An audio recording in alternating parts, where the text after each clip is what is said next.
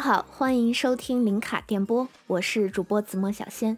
今天呢，我们的主题是聊聊你最喜欢的动漫作品和动漫人物。我呢，今天会使用哆啦 A 梦的随意门，带着听众朋友们一起去寻找我们今天的神秘嘉宾。现在我们一起出发吧！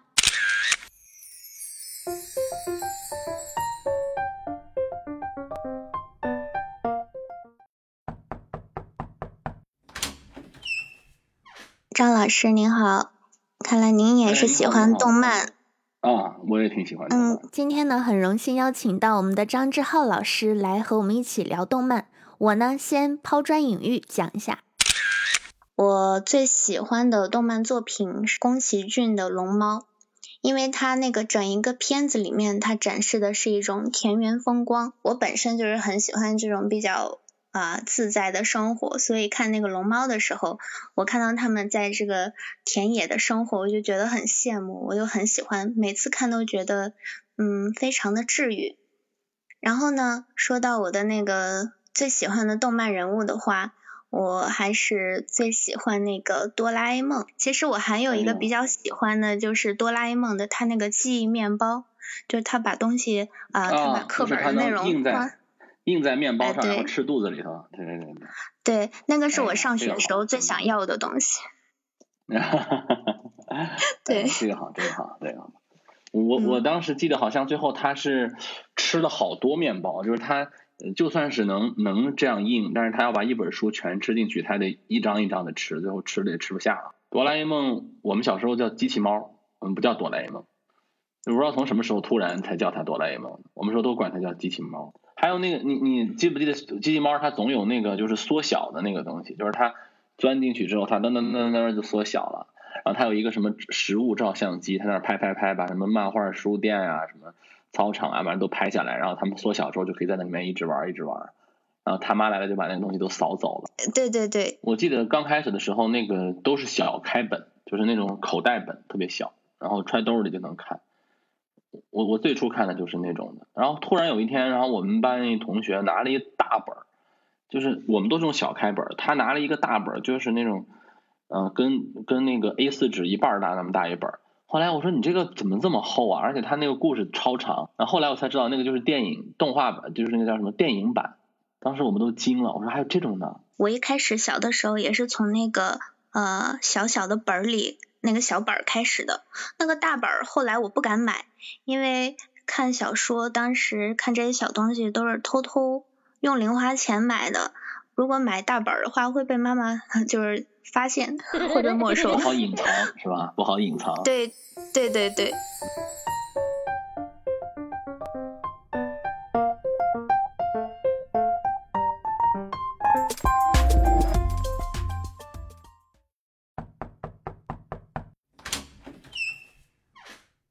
是阿甘老师，阿甘老师来了，欢迎欢迎。子墨小仙，你要聊这个最爱的动漫作品和动漫人物是吗？是的，是的。阿甘老师，您有什么最喜欢的动漫作品和人物吗？聊一下吧。我喜欢龙珠啊，我肯定是喜欢珠子呀，对吧？喜欢龙珠。龙珠，你最喜欢谁呀？阿甘？我说实话，我最喜欢的是贝吉塔。哎，我也是，我也是，我跟你讲，我也是。小多人都喜欢孙悟空，长大了好多人都喜欢贝吉塔。你有没有发现，就是日漫当中的那个主人公一般不招粉儿啊，都是那个男二啊，或者是反一啊，对吧？对，比较招粉儿。尤其是那种就是他妈永远干不过主角，然后跟主角相爱相杀那种男二号最招粉儿。我当然喜欢贝吉塔也是因为这个啊。对对对。而且我我跟你说，因为我前两年不是看了《龙珠超》嘛。龙珠超到了最后的时候，贝吉塔不是爆发吗？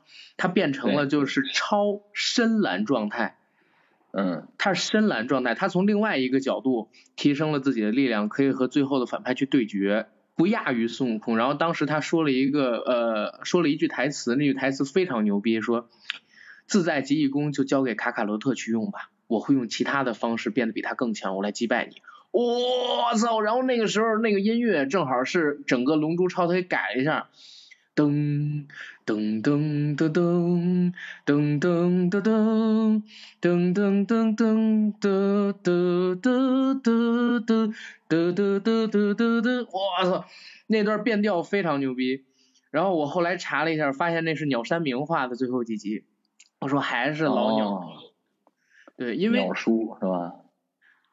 就这么说吧，贝吉塔追赶了孙悟空，追赶了差不多几百集。如果你从九十年代算的话，到二零一七年、二零一八年，他追赶了二十七八年，然后终于在最后一集啊，最后一段的时候，虽然他没有打败对方，但是他的力量通过了一个悟空都没有达到的境界，提升到了一个可以和悟空自带极意功去比的这么一个角度。而且他还没有悟通自带极意功哦，他要是悟通了自带极意功的话，他会比悟空更强。所以就那一瞬间。啊，贝吉塔这几十年里边所有的追赶就全都成功了哇！所以那一段是太爽太爽了。而且你记不记得咱们那个小时候看的漫画书，贝吉塔他好几个名儿，他不叫贝吉塔，有时候叫什么比达，达尔有时候叫什么达尔，对对对，就是他他名儿超多。对对，但贝吉塔真的是悲情英雄来了。你你幻想一下，就是如果我们以贝吉塔的视角，然后看这个世界。哦，我是这个贝吉塔星的王子，赛亚人的王子，从小就忍辱负重，被一个外来势力的大魔王欺压着、奴役着我的民族。然后在我即将成年的那一天，他用一个液媚弹把我整个星球给毁了，把我所有的家人都杀了。然后从那之后，我就想报仇。然后我要我要隐忍自己的实力，跟所有人都隐藏我到底有多少的战斗力。但是哪怕是这个样子，我再刻苦，我也跟那个大魔王有着巨大的鸿沟一样的差距。突然有一天，我发现有一个龙珠满足我的愿望，我能变得比他更强。然后失败，居然是一个我从小就看不上的一个战斗垃圾，然后赢了我，然后不但赢了我，还把我的仇人给杀死了。哇，你从这个角度讲，我操，他这个人设我觉得比孙悟空要丰挺呃要丰满好多。悟空还是太单一太正了，你知道吗？对啊，而且他是属于那种就是家道中落的 那种人，就是从小他也并不是说就对他就这种人一般都能成事儿，而且他后来不是跟那个布尔玛对吧？好多也很吸粉，就他最后虽然很冷酷啊，但是这个有有有一集好像是布尔玛受伤了，他还爆豆了嘛，对吧？就是挺挺厉害的。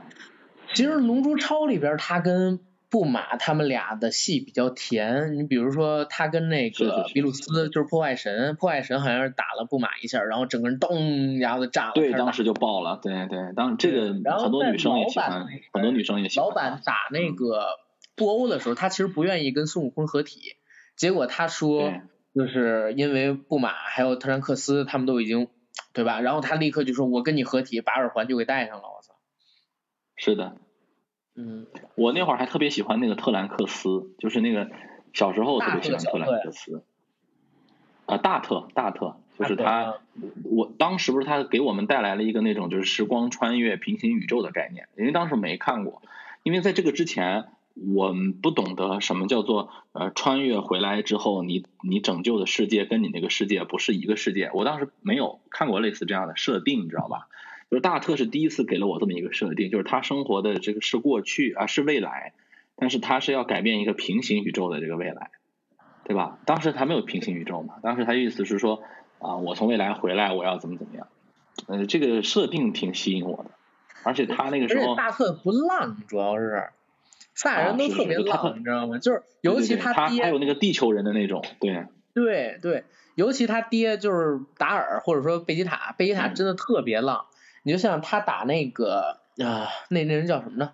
就那个融合了所有人细胞的沙鲁，他打沙鲁的时候，沙鲁啊沙鲁，对他把十七号、十八号扔过去，说你把它吸收了，说你吸收的，嗯，然后我操，眼看着沙鲁比他更强，明明他能杀死沙鲁，他不杀，但是特兰克斯不是，特兰克斯回来之后，如果遇到敌人，绝对能宰就宰，他不浪，他是一个正常人，他是一个正常人，对，对，对他是一个用正常人思考的那种。对，哎，特兰克斯就觉得挺悲情。动画片了吗我我其实最喜欢的是，就是我最近看的那个，但龙珠我也喜欢。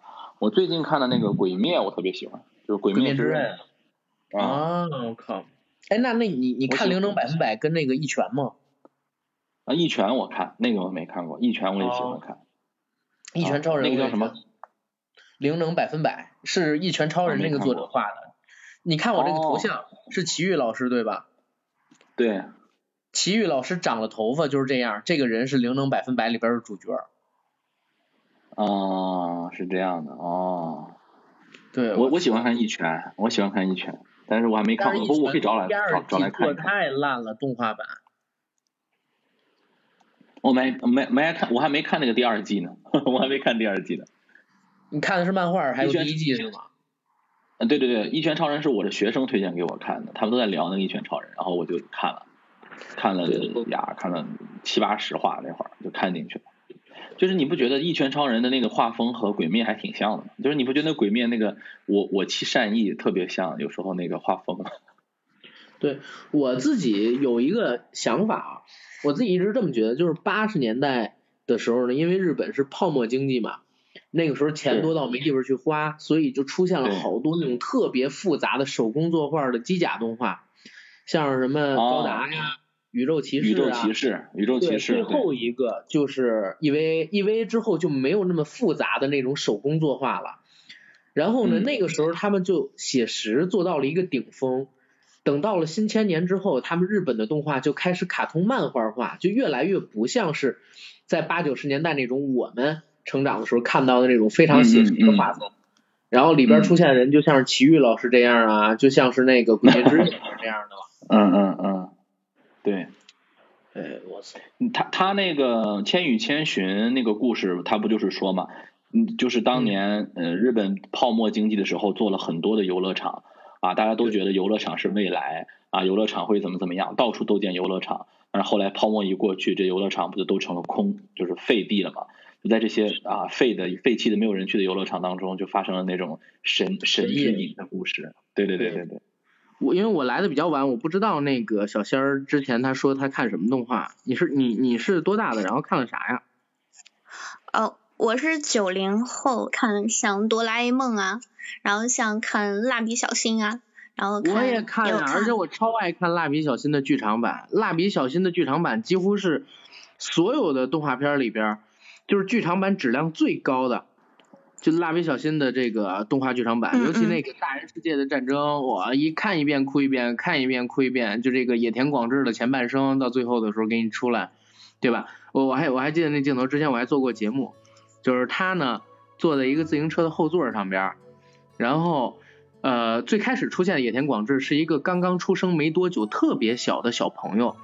然后他穿着，他戴着一个草帽，穿一身六十年代的那种，或者说五十年代的日本的小孩穿的衣服。他爸爸呢，穿了一身黑色的，戴那个黑帽子的衣服，然后骑一辆二八车带杠的那种。他坐在后座上，走在乡间小路上。他跟他爸刚是钓完鱼啊，然后往家走。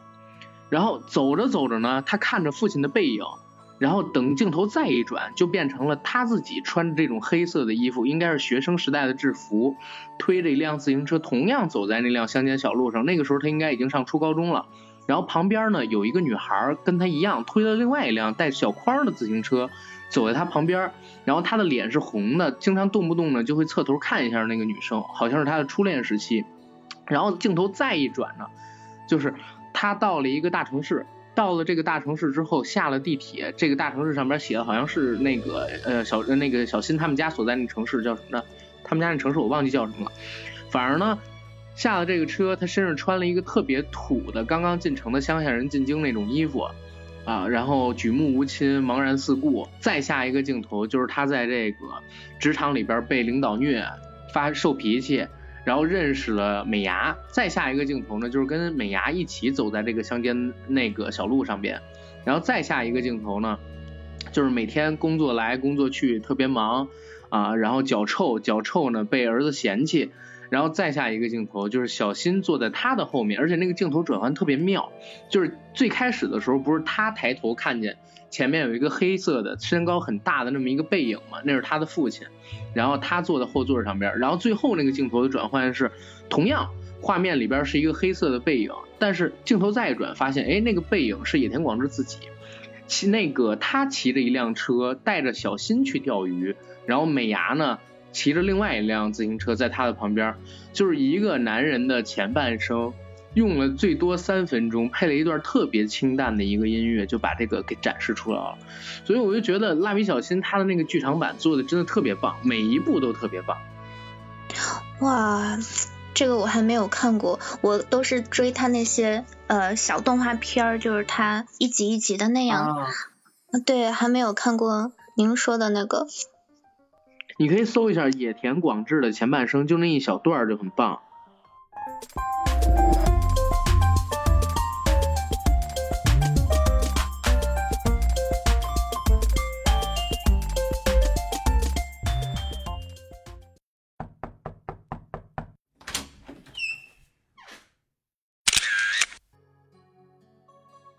记得那个时候我们不叫哆啦 A 梦，就叫叮当猫。最喜欢的就是那个门。我曾经幻想过，我要是有个那个门，然后踏出去就换到一个地方，踏出去就换到一个地方，因为我还是蛮喜欢去呃各种地方，就是说走就走的旅行嘛，嗯，所以呢，嗯，我当时就特别喜欢那个百变门，还有就是它的那个神奇的肚兜，什么时候都可以变出很好的呃自己想要的东西，这个我觉得不管是男孩女孩，在童年是一个特别美好的梦想吧。最喜欢宫崎骏，我最喜欢他的一部作品作品是《千与千寻》。他那个故事特别有意思，就是一个少女她搬家的时候，他们全家呃路过一个隧道，当时有一句话我记得很清楚，就是说隧道的尽头是一个未知的地方的那种感觉，然后就像穿越到了另一个时空的那种感觉，嗯，画面也是非常美。而且它里面的音乐也特别好，然后我就觉得这部画做的特别美，感觉特别是那个火车从海底穿越的时候，呃，然后那个红色的车厢，蓝色的海，里面坐着那个无脸男和那个千寻，呃，千寻穿的是一件绿色的小上衣，然后感觉就是从画面来讲到音乐来讲都是特别特别美的一部动画片，看了一次之后。就对宫崎骏的动画片就特别特别的喜欢，从那以后我才知道还有龙猫呀、哈尔的移动城堡，然后还去了他那个吉普力的那个嗯工作室，在三英美术馆。那个那个地方，因为它是全世界的人都要去，就它是属于你像哆啦 A 梦吧，可能是在亚洲可能比较火，是吧？那宫崎骏是全世界的人他都要去看，你美国人他也很火，所以说那个地方常年游客人特别多。我也去过那个地方，对他那个，我觉得他的周边做的也挺好，就像一把平淡无奇的黑伞，然后你突然间一打开，那伞里面就是一个很漂亮的一个世界啊，给你画一个雨啊，画一个天空啊，画一个什么，就是画出一幅动漫的感觉。